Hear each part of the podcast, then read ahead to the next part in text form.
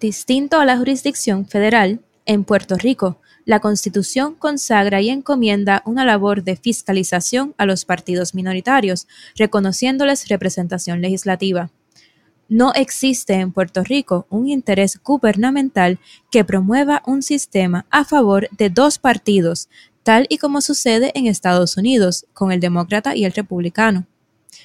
Esto es una cita de una decisión de 1980 del Tribunal Supremo de Puerto Rico, en el caso PSP versus César Pérez, secretario de Hacienda.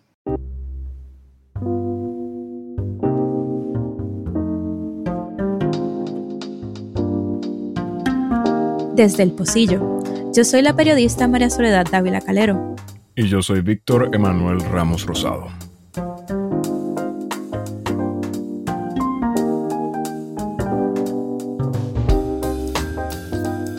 A la luz de los resultados preliminares de las pasadas elecciones, esta cita del Tribunal Supremo cobra un nuevo contexto. El electorado se ha seguido inclinando al crecimiento de los partidos minoritarios. Estas elecciones continuaron la tendencia que discutimos en el episodio anterior sobre cómo no solo el gobernador, sino también en la legislatura, funcionarios están ganando sus escaños no por obtener una mayoría de los votos, sino por una pluralidad. El PNP y el PPD son los partidos de alternancia en el poder, o como discutimos en nuestro episodio pasado, los que componen el duopolio político. Estos partidos fueron de dividirse casi el 95% del electorado en las elecciones de 2008 y 2012 a cerrar la noche del evento del 2020 dividiéndose el 64.5% del electorado. Esto va a llevar a que el próximo gobernador de Puerto Rico asumirá el cargo con un 30 y pico de por ciento de apoyo electoral. Esto significa que llegaría a la fortaleza por una pluralidad de votos. Como recordatorio, ganar por pluralidad significa que no hay que tener mayoría de los votos, es decir, 50%, sino tener más votos que los otros contrincantes. Igualmente, en la legislatura, fuimos de tener 17 de los 40 escaños a representante por distrito que fueron electos por pluralidad en las elecciones pasadas, a estas elecciones en la noche del evento, que cerró con solo dos candidatos a representante por distrito que lograron sobrepasar el 50%. Y de los escaños que están por pluralidad, 16 de estos también están en el 30 y pico de por ciento. En el episodio pasado no hablamos de los alcaldes, porque habían 75 alcaldes que ganaron sus cargos en el 2016 con una mayoría de los votos y en muchos casos con una mayoría abrumadora. Sin embargo, en el 2020 el panorama cambió un poco. Si bien todavía la mayoría de los alcaldes llegarán al ayuntamiento con más del 50%, fuimos de solo tres alcaldes que ganaron popularidad en el 2016 a 16 alcaldes que en noche del evento cerró con ellos obteniendo menos del 50% del apoyo. Dado estos resultados, hay que resaltar la segunda parte de la cita que trajimos al principio. No existe en Puerto Rico un interés gubernamental que promueva un sistema a favor de dos partidos.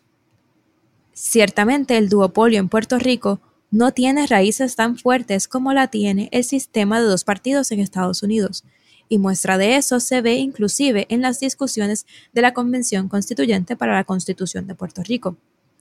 Pero el Código Electoral sí tiene disposiciones cuyo propósito o resultado práctico es crear un terreno desigual entre los partidos. En junio de 2020, el Código Electoral de Puerto Rico para el 2020 recibió la firma de la gobernadora Wanda Vázquez. Este código recibió críticas por la falta de búsqueda de consenso, así como por la prisa de su aprobación, lo que trajo problemas de implementación, así como secciones en las que se creó una laguna en cuanto a cuál proceso seguir. Un síntoma comúnmente citado de esta prisa es los problemas de planificación y logística que ha tenido la Junta Administrativa de Voto Ausente y Adelantado, o JAVA. Inclusive, el presidente de la Comisión Estatal de Elecciones, Francisco Rosado Colomer, argumentó que se debería analizar una posible reingeniería de Java. Aunque Rosado Colomer no quiere usar el término laguna, en más de una ocasión durante este proceso ha aludido a que se está dejando llevar por indicaciones en el código electoral anterior. Un ejemplo de esto es las certificaciones preliminares de los resultados de noche del evento. El nuevo código electoral elimina el término certificación y pone anuncio.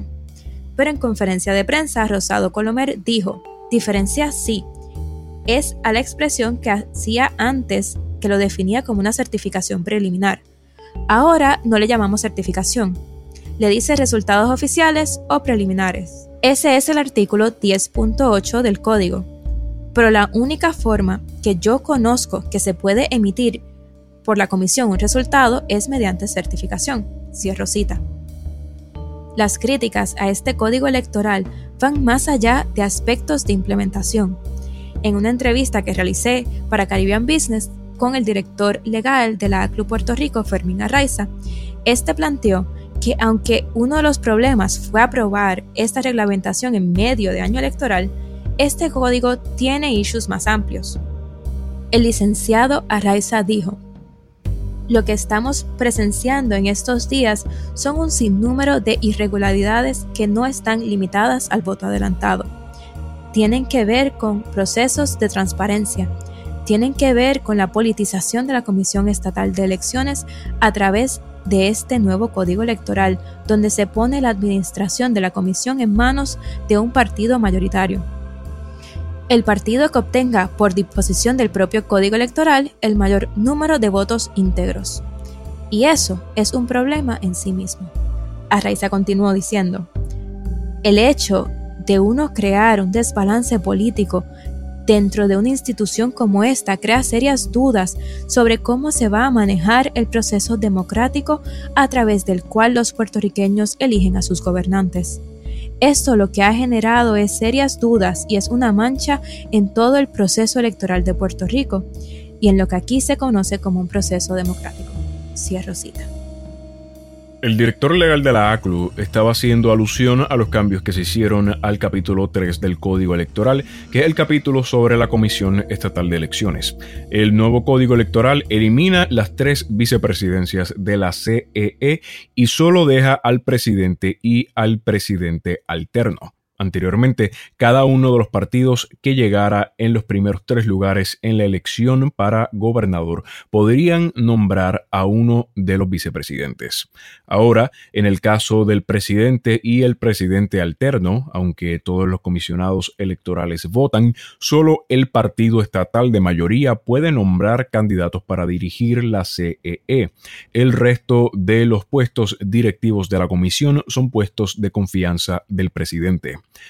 Cabe resaltar que este código también cambió la definición de partido estatal de mayoría, que antes era el partido con el candidato a gobernador que ganara las elecciones. Ahora el partido estatal de mayoría es el partido que saque más votos íntegros en la papeleta estatal.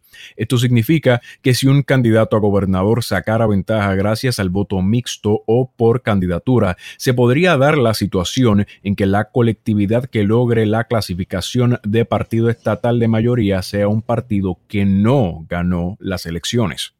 Además de la concentración del control en un solo partido, el nuevo código electoral también reduce las voces de minoría dentro de la comisión. Antes, todos los partidos inscritos tenían derecho a un comisionado electoral y a modo de transición al nuevo código, a todos los partidos inscritos se les permitió mantener su comisionado electoral. Pero una vez se certifiquen los resultados de estas elecciones, el código electoral solo permitirá hasta tres comisionados electorales. Estos representarían los primeros tres partidos estatales. Esta última clasificación causó confusión en estas elecciones cuando se explicó que este trío estaría compuesto por el PNP, el PPD y el PIB, aunque el PIB llegó cuarto en la papeleta estatal. El asunto es que antes los requisitos para inscripción de un partido por petición, es decir, un partido nuevo que busca inscribirse, era entregar endosos equivalentes al 3% de votos en la contienda por la gobernación. Para quedar inscrito luego de las elecciones, solo se necesitaba sacar el 3% de los votos en la contienda por la gobernación. Ahora se necesita sacar el 2% de votos íntegros de la papeleta estatal, es decir, solo contarán para la inscripción las personas que votaron por el candidato a la gobernación y comisaría residente de un mismo partido. Los votos mixtos o por candidatura no ayudarán a acumular a mantenerse inscrito. Además, el nuevo código electoral expande los requisitos para ser clasificado como partido estatal. Ya no es únicamente los votos que sacar un partido en la papeleta estatal. Además de nominar a alguien para la gobernación y para la comisaría residente, el código electoral exige que para ser considerado partido estatal, la colectividad tendría que nominar en la papeleta legislativa a un candidato por acumulación para la Cámara y un candidato por acumulación para el Senado. Para la papeleta municipal tendría que nominar al 50% o 39 municipios candidatos a alcalde con sus legisladores municipales.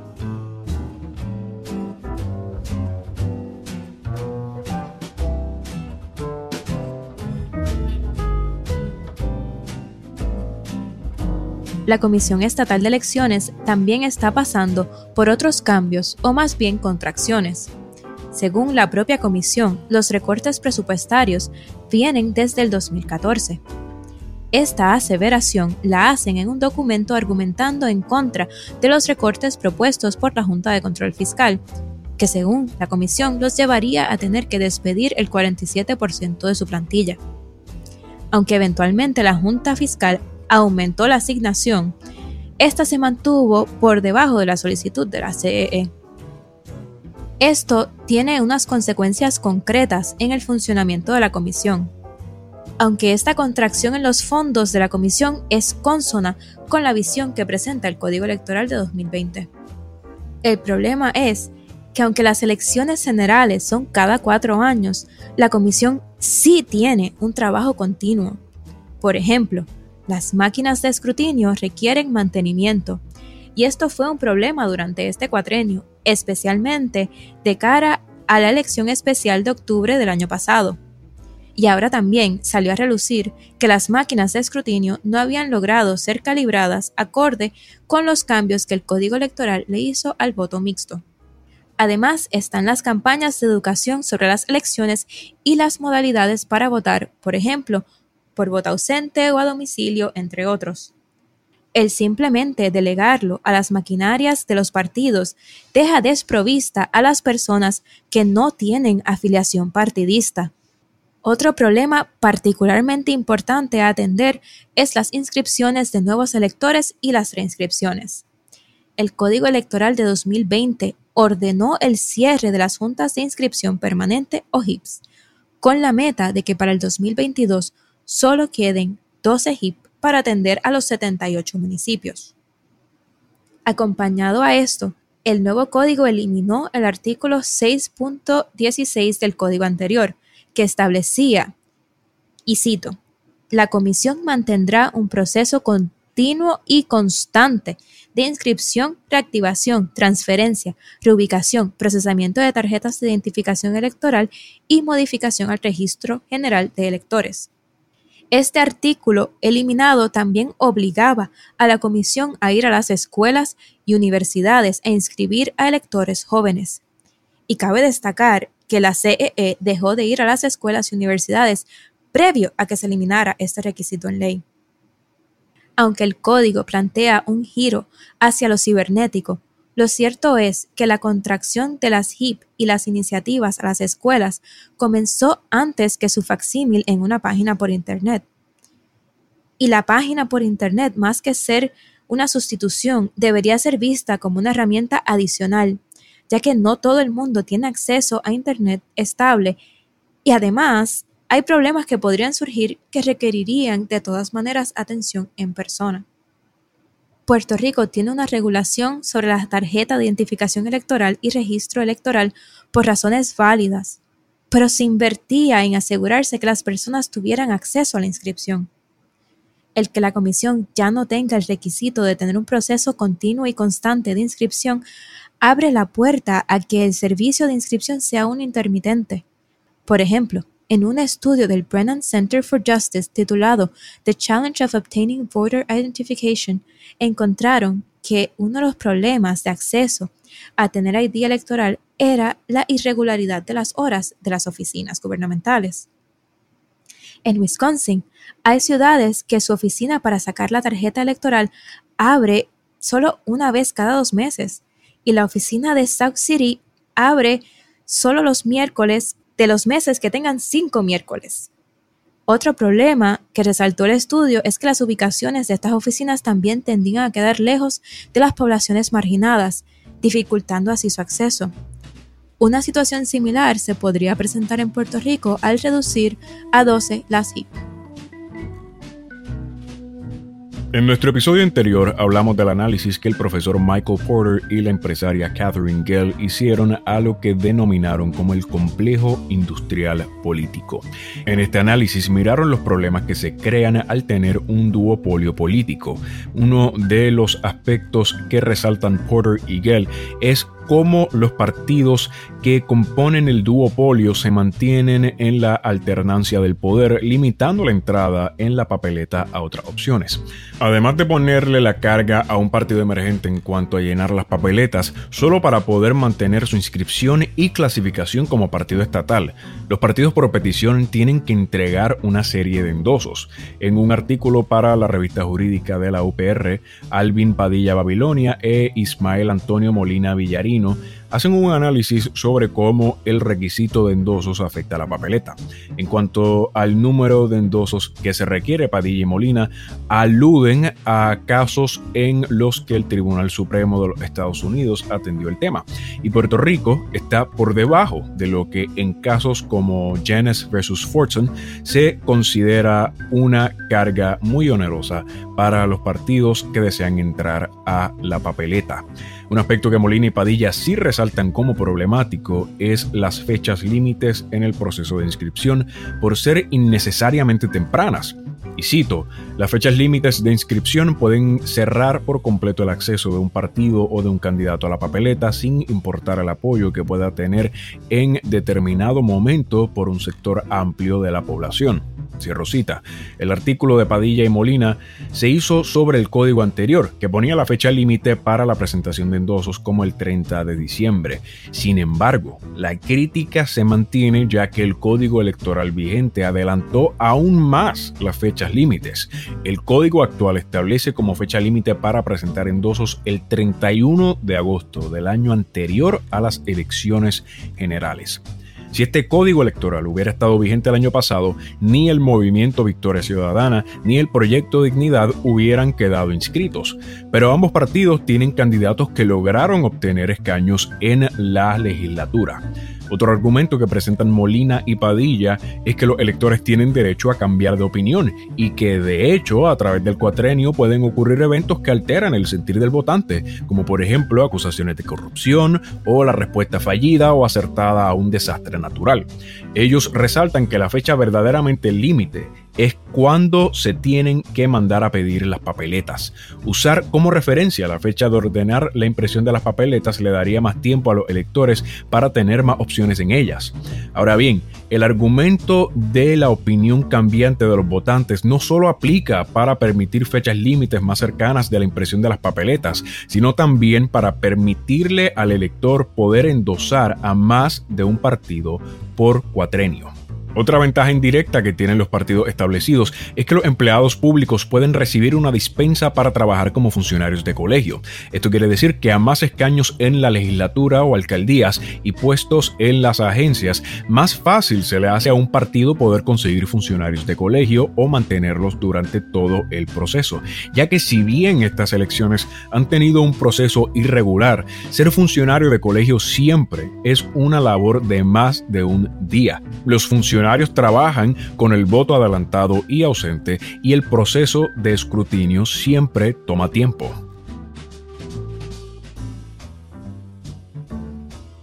El desbalance a favor de partidos versus el escrutinio del electorado no se termina con las elecciones generales. En caso de una vacante, el partido al que pertenecía el funcionario tiene prioridad para llenar dicha vacante. Esto aún si la persona que se retira del cargo todavía no ha juramentado, como podría ser este año con el caso del ex representante Néstor Alonso, quien tuvo que renunciar a su escaño en la Cámara por acusaciones federales de corrupción, pero todavía está como uno de los 11 candidatos que entran como representantes por acumulación. Cuando faltan menos de 12 meses para las elecciones, el proceso de llenar vacantes en la legislatura es que el cuerpo directivo del partido al que pertenecía la persona que dejó el cargo le presentará al presidente de la Cámara o el Senado, según sea el caso, la persona que llenará la vacante. Cuando faltan más de 12 meses para las elecciones, el proceso de llenar vacante en la legislatura es que el partido al que pertenecía quien dejó la vacante tiene 60 días para escoger internamente un sustituto o presentarle a la Comisión Estatal de Elecciones candidatos para una elección especial. Si en 60 días no ha presentado candidatos, entonces el proceso para llenar la vacante pasaría a ser una elección abierta. Las restricciones en las elecciones especiales no están solo del lado de los candidatos, sino que también están del lado del electorado. El artículo 9.5 indica que los votantes que pueden participar de estas elecciones especiales son los que cumplen con los requisitos de las primarias de afiliados, es decir, Solo los electores afiliados al partido podrán elegir quién representará al distrito en su totalidad, lo que plantea un problema de representatividad. Pero además ignora que candidatos pueden atraer votantes de fuera de su partido y que ese escaño no es necesariamente un endoso al partido. Por ejemplo, el representante Manuel Natal quedó sexto en la primaria de 2016 para representante por acumulación esta es la última posición que pasa a las elecciones generales. Sin embargo, fue el representante popular con más votos, aún tomando en cuenta ambas cámaras legislativas. Aquí un paréntesis. El artículo en el Código Electoral sobre las vacantes tiene una referencia incorrecta.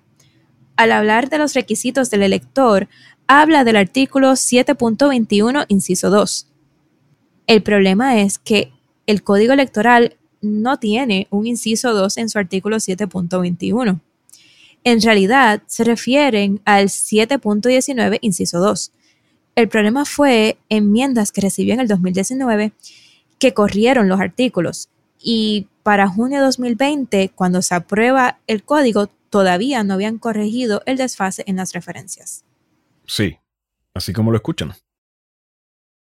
Un tema que históricamente ha generado controversias en los ciclos eleccionarios de la isla son los llamados pibazos.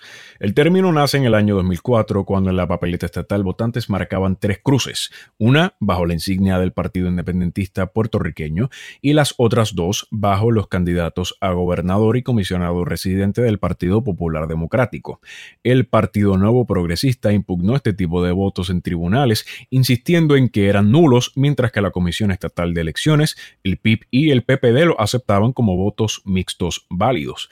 Finalmente, el Tribunal Supremo de Puerto Rico decidió que los votos debían ser contados.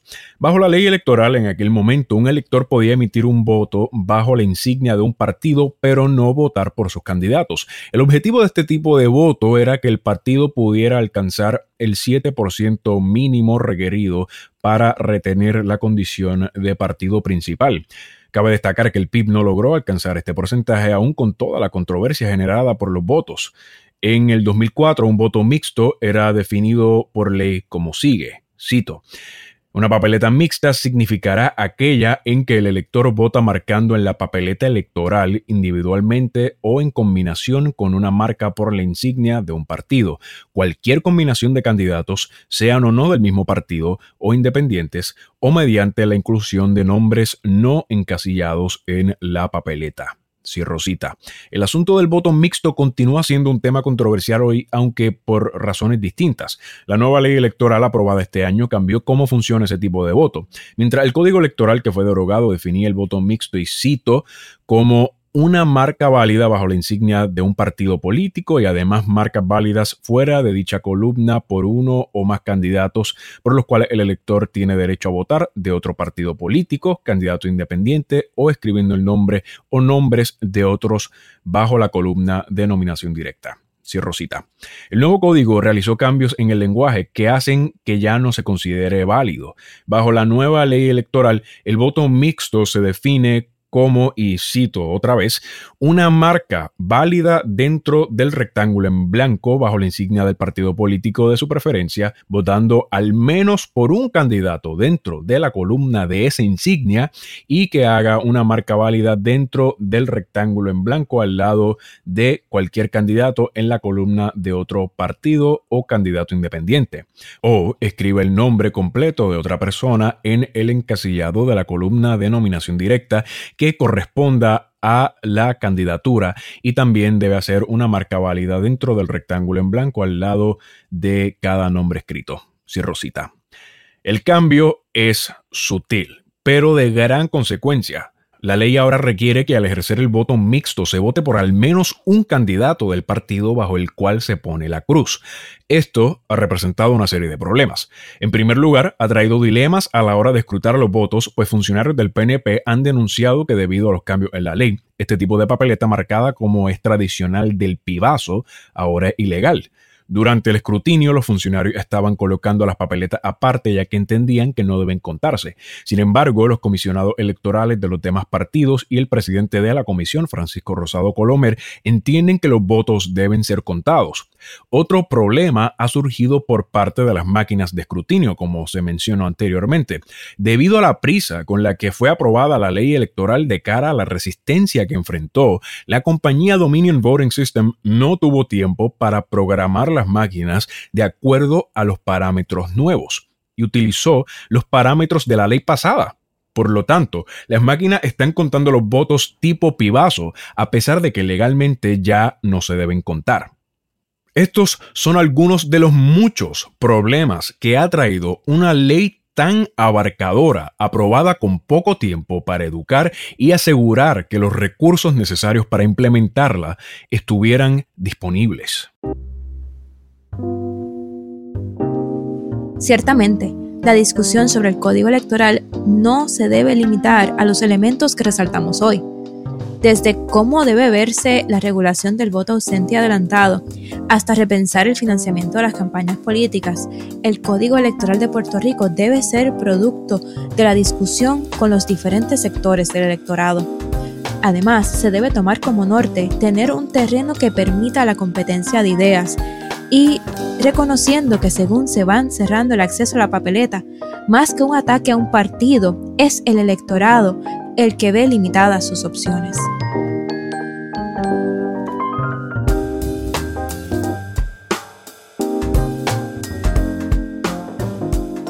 El Pocillo es un podcast producido de manera independiente. Pueden encontrarnos donde sea que escuchen sus podcasts. También pueden encontrarnos en nuestras redes sociales como El Pocillo PR. Pueden seguirme en Twitter en @maria underscore soledad 7. Y a mí me consiguen en Don Víctor Ramos. Si tienen sugerencias, pueden escribirnos a pocillopodcast.gmail.com. Además, los invitamos a pasar por nuestros show notes en donde están las referencias que usamos para este episodio.